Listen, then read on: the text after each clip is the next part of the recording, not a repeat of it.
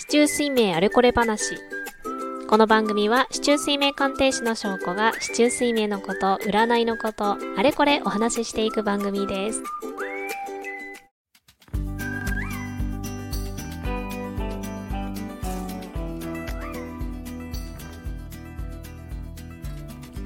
こんにちは、しょうこです。いかがお過ごしでしょうか？今回は、市中水明あれこれ話2回目となります。さあ、今回はですね、まあ、みんな気になる運について話していこうかなっていうふうに思います。まあ、占いとか、まあ、市中水面もそうですけども、運がいいか悪いかとか、いい時期かどうか、とにかくいいか悪いか気になりますよね。特に悪いか。これは、まあ、なんだろう、日本的な感じのところが結構あるからかもしれないですけども、結構ね、悪いですか？どうですか？っていうのはね、結構聞かれます。面白いですよね。悪かったらどうしようみたいなね。漠然としてますけどね、何が悪いのかっていう感じはあるけれども、でもやっぱそういうの気になりますよね。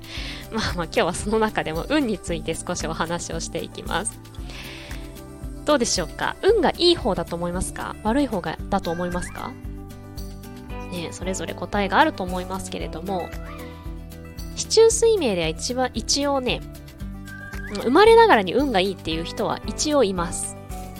こういうようなタイプの人とか、まあこれを、これがある人っていうのは、まあ、比較的生まれながらの運があるっていう人はもちろんいます。まあ確かにそういう感じはあるっていうふうに鑑定でもそういう声を聞くことが多いかなとは思います。まあ、ただし、それがあっても運が悪いですっていう人もいるとは思います。まあ一応そんな感じでありますが、運のいい悪い。もともとね、そうやって持ってるもので運がいい悪いっていうのはあるはあるんですけど、じゃあ別にそういうのも持ってなかったとしても運がいい人っているんですよね。それって一体何なんだろうというふうに思うし、あとは、まあこれを持ってると運がいいですよという人でも、あれ？という場合もあります。あとは、運がいいの、いいんだけれども、もともと、かなり怠けやすいです、みたいな のもあります。そういった場合、運がいいんだけど、怠けちゃうから、まあ、結果的にあんまり呼び込まないとか、ああ、結構ラッキーだな、みたいなことに出会わないってなったりもします。何が違うんでしょうかね。今日はね、ヒントはですね、ちょっと大谷翔平選手からヒントをもらおうかなと思っています。普段ね、私は、あの、自分の勉強とかとしては、有名人の名式見て、鑑定とかね、したりすることはあるんですけど、それは公の場に出すことはしていません。ですので、ここでね、お話ししたいのは、大谷翔平選手の名式ではなくて、マンダラチャートについてです。でもこれはね、市中水明に興味がある方は、このこともぜひ、ちょっと頭の片隅に入れておくと結構いいんではないかなというものですね。今年？今年か。WBC があったのでね、なんかまたちょっと野球を見たり、大谷翔平選手のことを目にすることが多かったと思うんですけども、大谷翔平選手が高校生の時に作ったという目標達成シート、まあ、マンダラチャートって言ったりもするんですけど、それをご存知でしょうか？えー、初めて聞いたっていう方はね、大谷翔平選手ね、マンダラチャートとかっていう風にして、ね、検索してみると出てくると思います。で、ここね、まあ、自分がどうなりたいかとか、どういう風にしたいかって目標から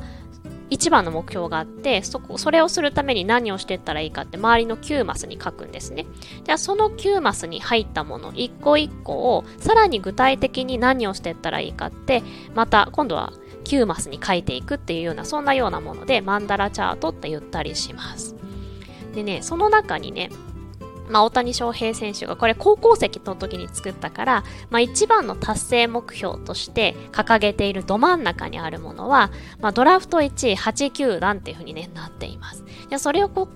を叶えるために何をしていきたいか、何をしたらいいかって考えた時に、周りにね、9つ書いてあるんですけども、例えば体づくりとか、コントロールとか、スピード160キロとか、変化球とかね、書いてあるんですね。その中の一つにね、運があるんですよ。これ私、ちょっと市中水明鑑定士として結構ね、興味がありました。このね、ドラフト1位8球団という目標を掲げた時に、もちろん体づくりとか、キレとかね、そういった野球に関するものが入ってくるのはすごくわかりますよね。でもその中に運ってあるのすごくないですか？やっぱり自分のそういう目標をね、特にスポーツ選手って分かりやすいですよね。成績がすごく目に見えて出るし、結果としても出やすい。ものの中に、それなのに、運という項目入れたのめちゃくちゃすごいと思ったんですよ。で、もちろんスポーツ選手って先ほどね、言ったように、その、結果がすごく大事になってくるから分かりやすいそういう結果なんですけども、やっぱり野球ってチームプレーだし、あとは監督とかにね、どんな人に出会うかによってかなり変わりますよね。それってやっぱり運なんですよね。その時期にその球団に入ったからより活躍できたっていうのもあるし逆もあると思うんですよね。いい人に出会える、いい指導者に出会うとかいうのもまた運だし、いいチームメイトに出会うっていうのも運だし、結局一人ではないから、そこら辺ってかなり実は運も左右するんですよね。それを分かっていたのか高校生でというのが私の驚きですよ。すごくないですか ?2 回目だけど。そう、それはね、すごい思いました。じゃあその運っていうところに、じゃあ運を一つね、書いて、じゃあその具体的に運を良くするために何を大谷翔平選手考えたかっていうと、プラス思考とかね、応援される人間になる。うん、これ大事ですよね。とか、挨拶。道具を大切に使うなど書いてあります。詳しくはね、検索してみてください。いや、これはほんとすごいなと思いました。で、やっぱりこういったものが運を、いいものを引き寄せてくれて、もちろん自分の実力を上げていくことはすごく大事なんだけれども、それだけではどうにもならないこと。やっぱり運がいいねというふうになるには、こういうことがすごく大事かなって思います。まあ、市中水明も、結局はね、生年月日から名式出してどういうタイプですよとか、出てきますね。もともと運がいいですよとかもあるし、まあいろいろ出てきますが、それってまあ可能性だけなんですよね。もともと運がいいですよってなっても、まあそこに関してあまりこう意識していなければ、やっぱりこういい感じになっていかないし、あんまり、ああ、ちょっと、なかなか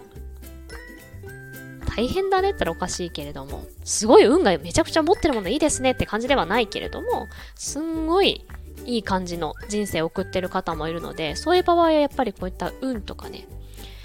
うん、そういうものをうまく引き寄せてるなっていうふうに思います。本当に市中水明の名式っていうのは可能性なんですね。生年月日が同じ人がいれば、全く同じ名式が出ます。でも全然違う人生になります。それはなんでかって言ったら、やっぱりそういった名式だけではなくって、普段のね、